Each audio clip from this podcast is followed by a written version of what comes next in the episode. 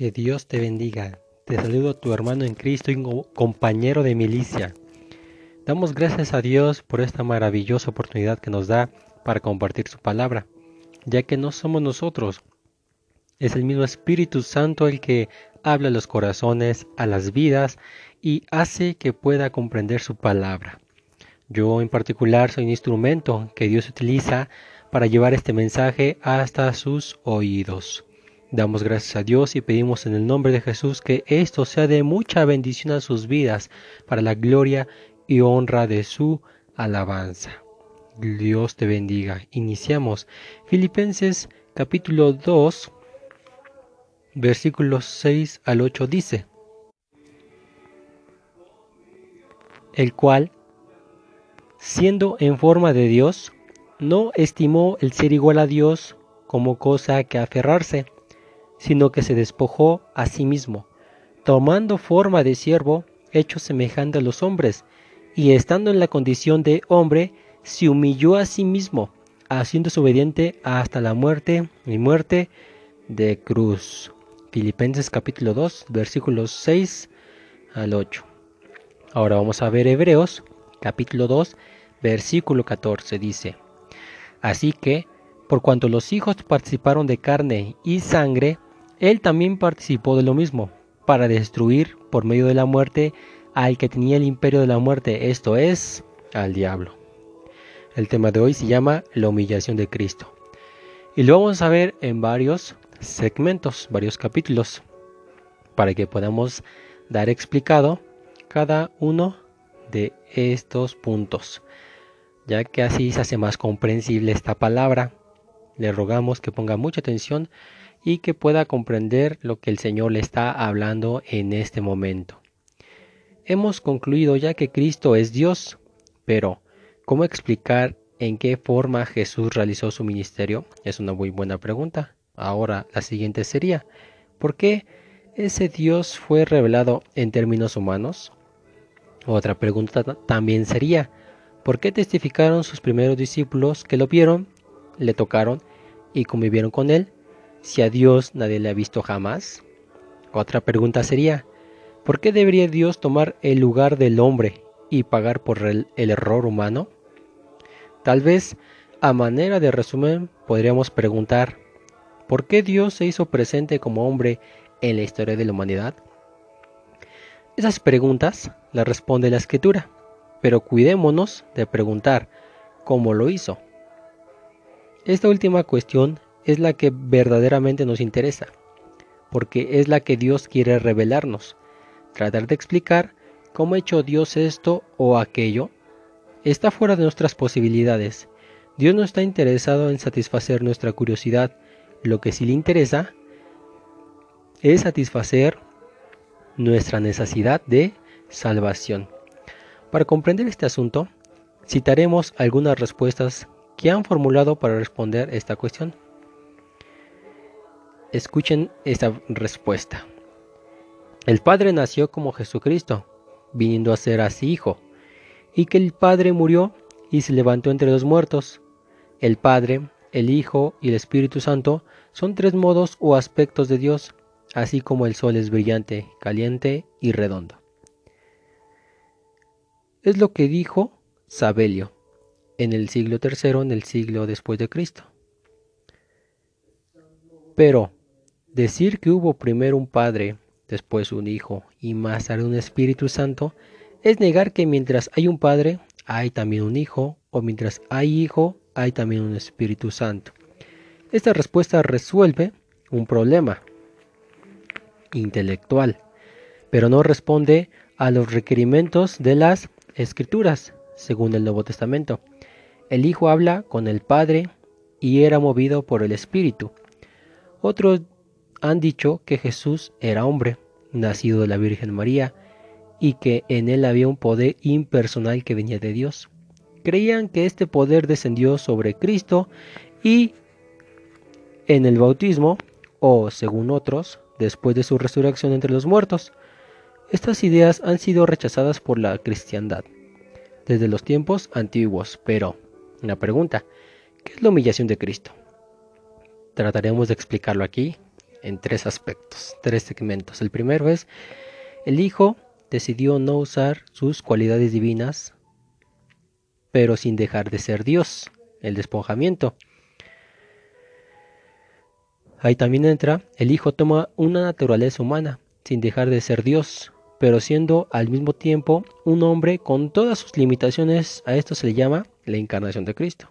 El segundo sería, el Hijo se sometió a las reglas de la ley, esto es, a la humanidad. Y el tercero sería, el Hijo sufrió y pagó las consecuencias del pecado del hombre, aunque Él, hablamos de Jesucristo, nunca cometió pecado. En este caso se llamaría muerte vicaria. Y fue lo que leímos en Filipenses capítulo 2 versículos 6 al 8.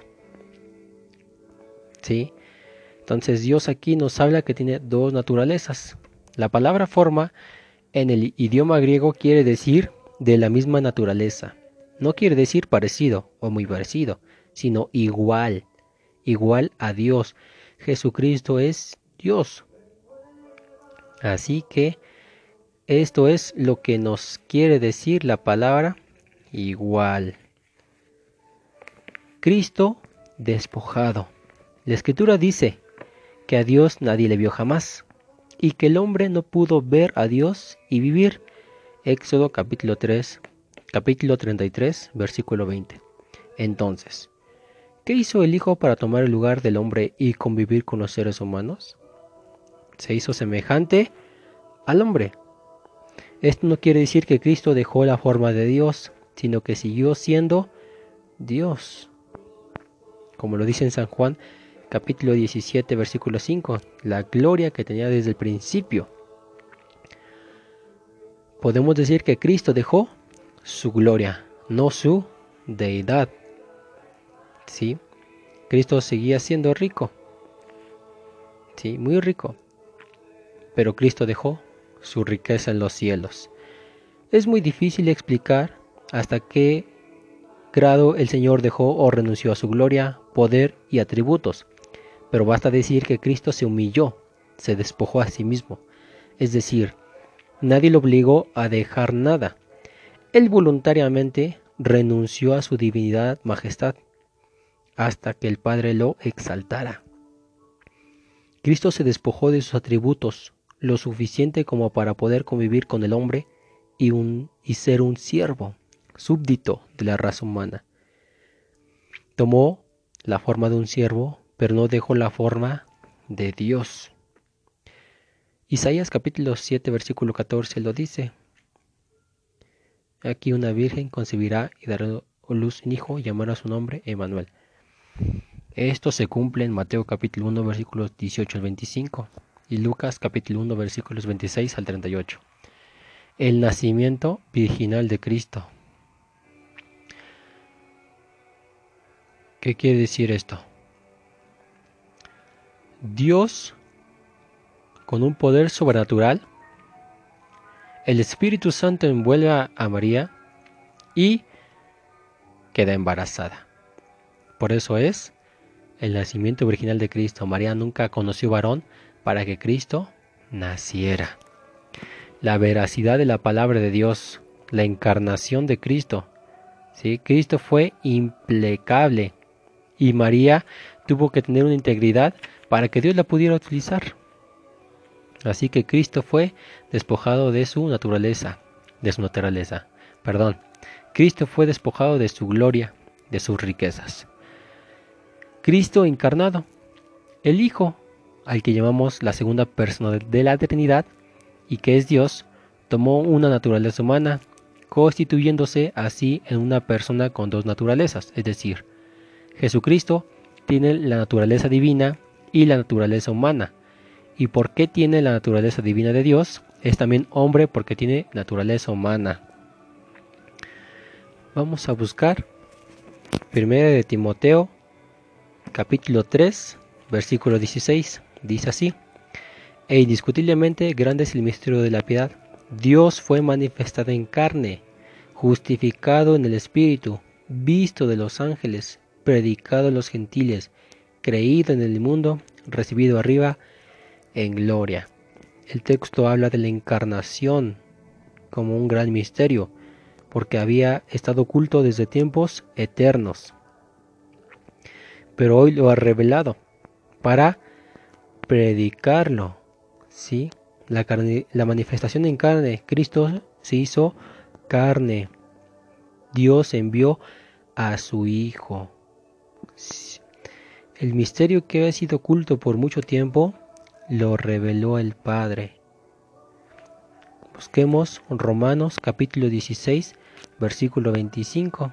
Dice, y al que puede confirmaros según mi evangelio y la predicación de Jesucristo, según la revelación del misterio que ha, que ha sido mantenido oculto desde tiempos eternos, pero que ha sido manifestado ahora y que por las escrituras de los profetas, según el mandamiento del Dios eterno, se ha dado a conocer a todas las gentes para que obedezcan a la fe.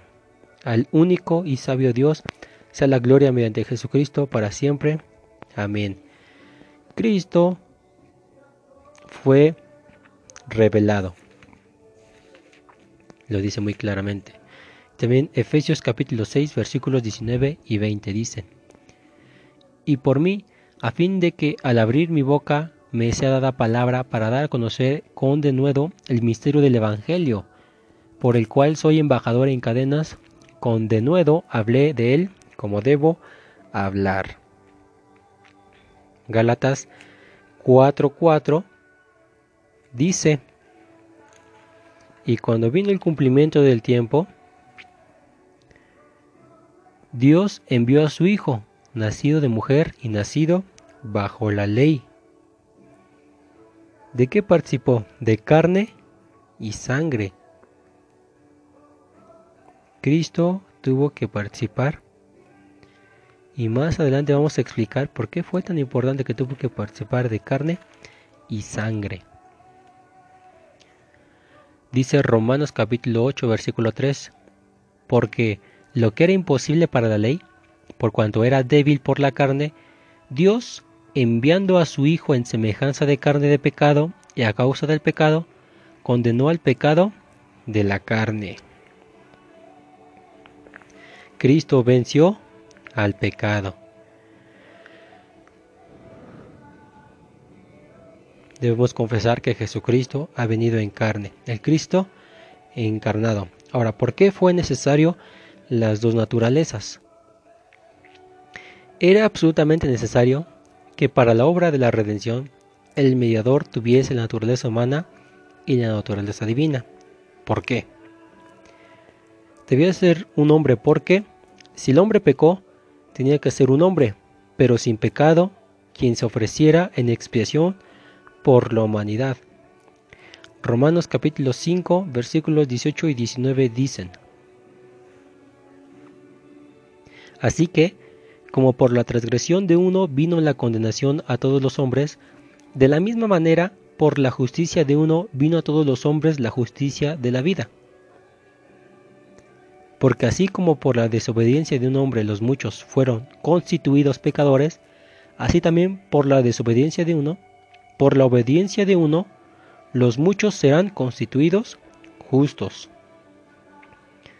Y Hebreos capítulo 2 versículos 14 y 15 dicen, Así que por cuanto los hijos participaron de carne y sangre, él también participó de lo mismo, para destruir por medio de la muerte al que tenía el imperio de la muerte, esto es al diablo, y librar a todos los que por el temor de la muerte estaban durante toda la vida sujetos a servidumbre. También porque debían experimentar en carne propia las miserias de la humanidad para comprender a los necesitados que acudieran a él, puesto que también estaba rodeado de debilidades Hebreos capítulo 2 versículos 17 y 18 dicen, por lo cual debía ser en todo semejante a sus hermanos, para venir a ser misericordioso y fiel sumo sacerdote en lo que a Dios se refiere, para expiar los pecados del pueblo, pues en cuanto él mismo padeció siendo tentado, es poderoso para socorrer a los que son tentados. El capítulo 4, versículo 14 dice, Por tanto, teniendo un gran sumo sacerdote que traspasó los cielos, Jesús el Hijo de Dios, retengamos nuestra profesión. Y capítulo 5, versículo 2 dicen, para que se muestre paciente con los ignorantes y extraviados, puesto que él también está rodeado de debilidad. Debe ser un ejemplo perfecto para sus seguidores, puesto que si él fue un hombre y pudo vivir una vida en santidad, nosotros podemos también vivir como él vivió. Mateo capítulo 11 versículo 29 dice, Llevad mi yugo sobre vosotros y aprended de mí, que soy manso y humilde de corazón, y hallaréis descanso para vuestras almas. San Juan capítulo 13, versículo 13 dice, Vosotros me llamáis maestro y señor, y decís bien porque lo soy. Pues si yo el Señor y el Maestro he lavado vuestros pies, vosotros también habéis lavaros los pies los unos a los otros, porque ejemplo os he dado, para que como yo os he hecho, vosotros también hagáis. Gran ejemplo de Cristo. Primera de Pedro, capítulo 2, versículo 21. Pues para esto fuisteis llamados, porque también Cristo padeció por nosotros, dejándonos ejemplo para que sigáis sus pisadas. Así que por eso fue necesario la, naturaleza humana. Era necesario que el Señor fuera hombre. Debería experimentar el pecado, el sufrimiento, para comprendernos. Debería saber qué sienten los idólatras borrachos, pero como él no cometió pecado, los puede entender porque vivió con ellos.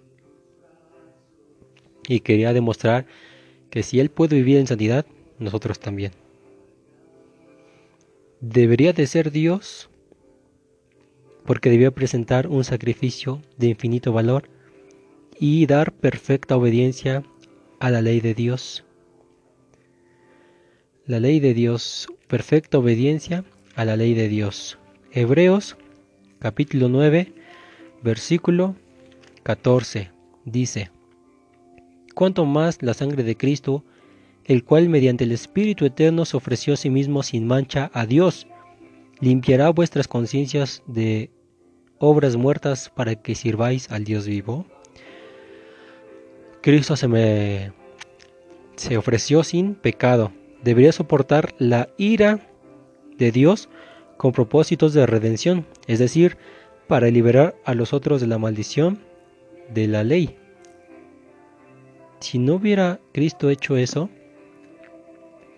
no hubiéramos sido libres.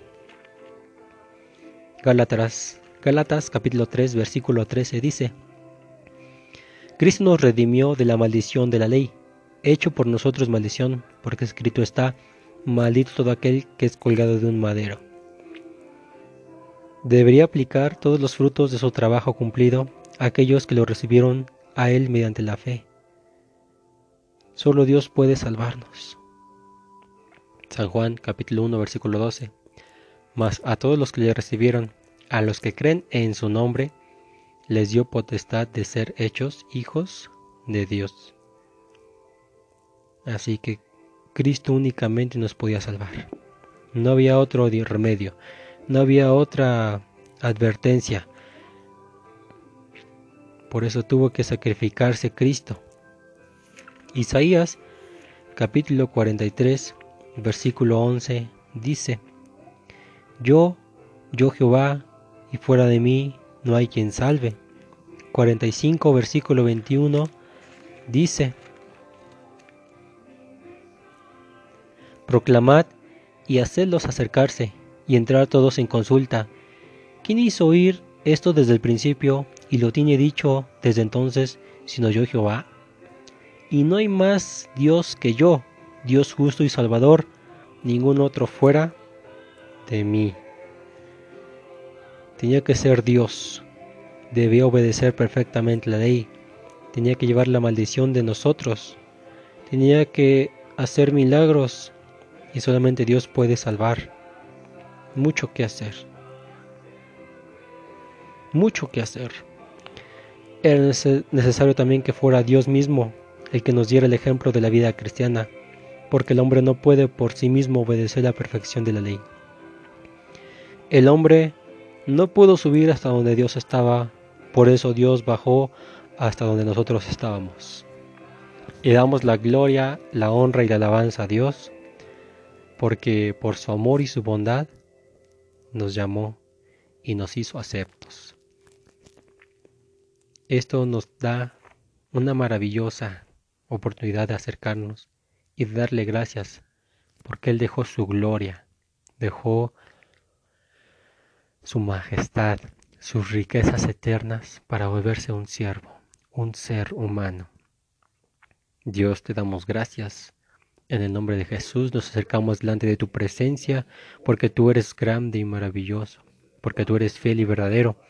Tú eres el que da, Señor, la oportunidad de acercarnos delante de tu presencia con un corazón sincero y dispuesto. Te pedimos que nos sigas ayudando que aunque a veces desmayamos, nos fortaleces, nos levantas, nos das fuerza, nos animas y nos ayudas a seguir adelante. Tu palabra es tan grande y maravillosa.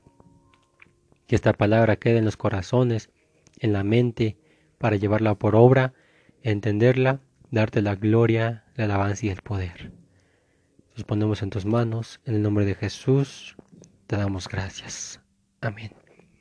Gracias por apoyarnos y escuchar esta plataforma. Que Dios te bendiga.